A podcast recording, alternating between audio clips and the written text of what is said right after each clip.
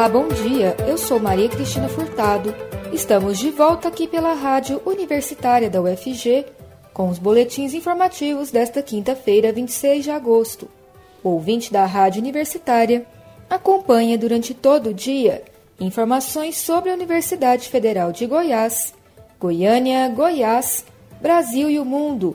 Ouça a Rádio Universitária pelos 870 AM, pelo site radio.fg.br e pelo aplicativo MinUFG.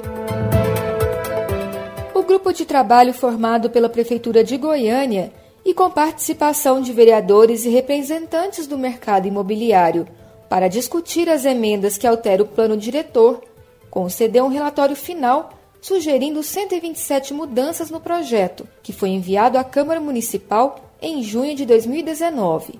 Do total, 59 são emendas feitas por vereadores em 2020 e as outras 68 são alterações produzidas pelo GT.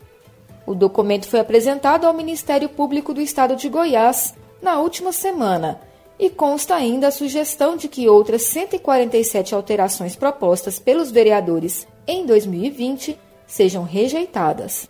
O relatório final ainda está sob análise da Casa Civil e não há uma data para ser enviado para a Câmara Municipal, onde continuaria a tramitação até a aprovação. Ainda falta ser apreciado pela comissão mista e, em caso de aprovação, pela segunda vez no plenário da Casa, quando daí sairia para a sanção do Executivo. Mesmo entre os vereadores, não há qualquer menção sobre quando seria a devolução do projeto para discussão. O documento apresentado ao MP Goiás possui apenas as descrições das emendas e as divisões entre quais se sugerem o acatamento, a rejeição e a adição. Por outro lado, o GT não apresentou ao Ministério Público os mapas dos anexos que compõem o plano.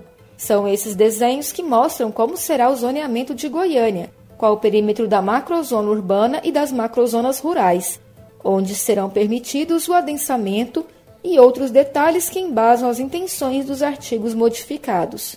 O trabalho do GT se iniciou no começo deste ano e devia propor um texto consensual entre Passo, vereadores e mercado imobiliário. A partir da existência de mais de 200 emendas que alteravam o texto original do plano em 2020, quando o documento estava em tramitação na comissão mista da Câmara Municipal. Devido à quantidade de mudanças, o Ministério Público recomendou à Prefeitura uma análise das propostas, a fim de avaliar se as mesmas não alteravam drasticamente o plano, a ponto de se tornar outro documento ou inviável para implantação na cidade.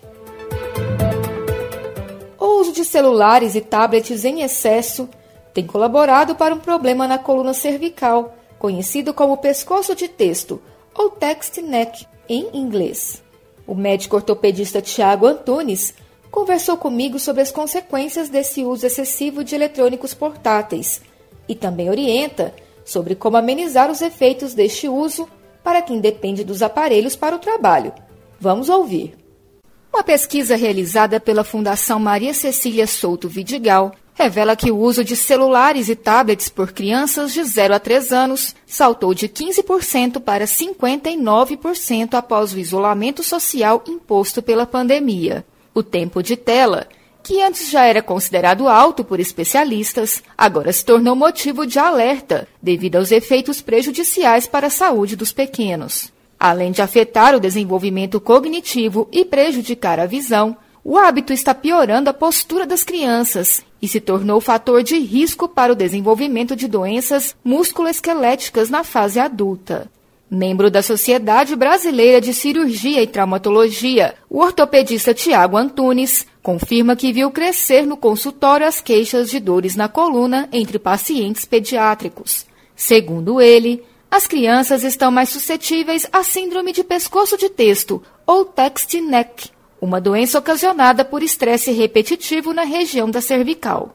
E sobre este assunto, eu converso com o Dr. Tiago Antunes, Olá, obrigada por falar com a Rádio Universitária da UFG. Olá. Como os médicos ortopedistas têm discutido o aumento de casos dessas consequências do uso de aparelhos como celular e tablet? Consultórios dos ortopedistas, principalmente nesse período de pandemia, foi observado um aumento significativo nos casos de dores articulares e muitas das vezes com associação a uma má postura, ao uso excessivo de aparelhos eletrônicos como celulares, tablets, né?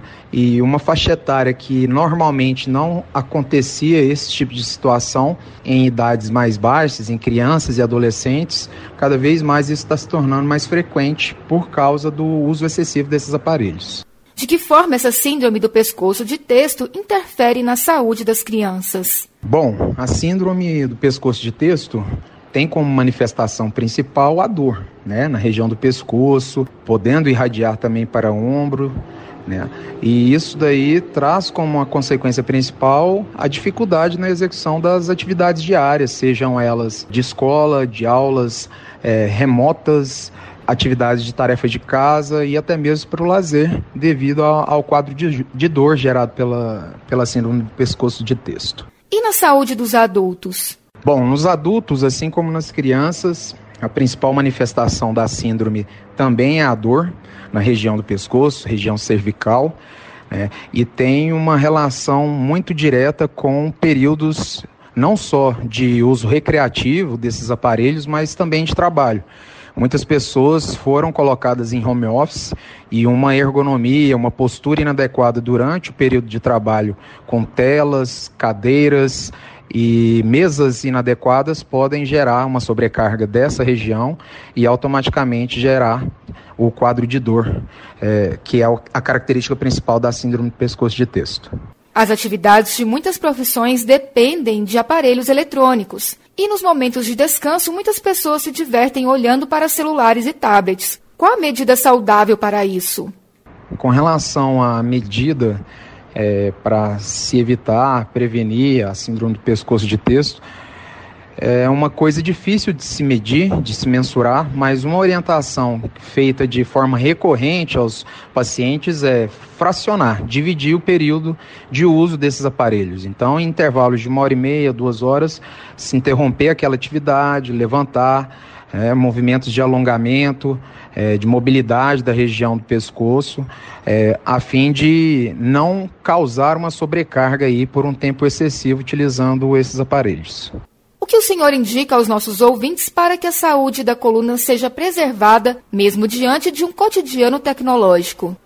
Sobre formas de se evitar as dores articulares, a síndrome do pescoço de texto, a parte postural durante é, o uso dos aparelhos eletrônicos, evitar o uso desses aparelhos no sofá, deitado, na cama, tomar o cuidado também de, de ter um ambiente adequado para o uso, no caso de trabalho em home office, né? uma poltrona com apoio para as costas, uma altura de tela de notebook, de computador alinhado com os nossos olhos, justamente tentando diminuir ao máximo a sobrecarga dessa região e, muito importante também, a prática de atividade física. Né?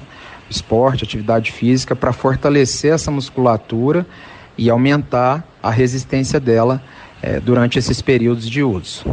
Nós conversamos com o médico ortopedista Tiago Antunes. Ele é membro da Sociedade Brasileira de Cirurgia e Traumatologia. Antunes falou sobre como a saúde de crianças e adultos pode ser afetada pelo uso excessivo de aparelhos eletrônicos portáteis. Doutor, muito obrigada pela entrevista e até a próxima. Eu que agradeço ao convite e todos os ouvintes vamos tomar os devidos cuidados aí é, para preservar a saúde da nossa coluna. Até mais. O Centro Cultural Marieta Teles Machado é o tema de uma exposição que será inaugurada nesta quinta-feira, às 5 e meia da tarde. A mostra gratuita retrata, por meio de painéis fotográficos, sons e imagens, os diversos momentos da construção do edifício, e a trajetória de ocupação do espaço que abrigou, nas primeiras décadas, as principais repartições públicas do Estado. Intitulada Centro Cultural Marieta Teles Machado, a retomada para o amanhã, a mostra será exposta no piso térreo do Centro Cultural, no período de agosto a outubro deste ano, com visitação de terça a sexta-feira, das 10 às 5 da tarde, respeitando os protocolos de segurança. Um elemento que compõe a mostra é a possibilidade de contribuição do público que terá a oportunidade de registrar suas lembranças do Marieta, da Praça Cívica e da cidade. Goianienses serão convidados a compartilhar casos para compor a história, que serão gravados ou escritos nos cadernos que serão disponibilizados na sala de exposição. De acordo com a Secretaria de Estado de Cultura, Secult, além do entretenimento, o objetivo da iniciativa é apresentar uma proposta de reflexão sobre os desafios que os museus enfrentam com a pandemia provocada pela Covid-19 e sobre as formas de como o Estado, em parceria com a comunidade, implementam atividades de pesquisa, preservação e comunicação. O boletim informativo da Rádio Universitária volta logo mais às 3 horas. Fique ligado na programação pelos 870 AM pelo site radio.fg.br e pelo aplicativo Minho. A Rádio Universitária também está nas redes sociais. Siga a rádio no Instagram e no Facebook. E não deixe de conferir os informativos em formato de podcast pelas redes sociais e nas principais plataformas digitais de áudio. E se puder, fique em casa. Maria Cristina Furtado para a Rádio Universitária.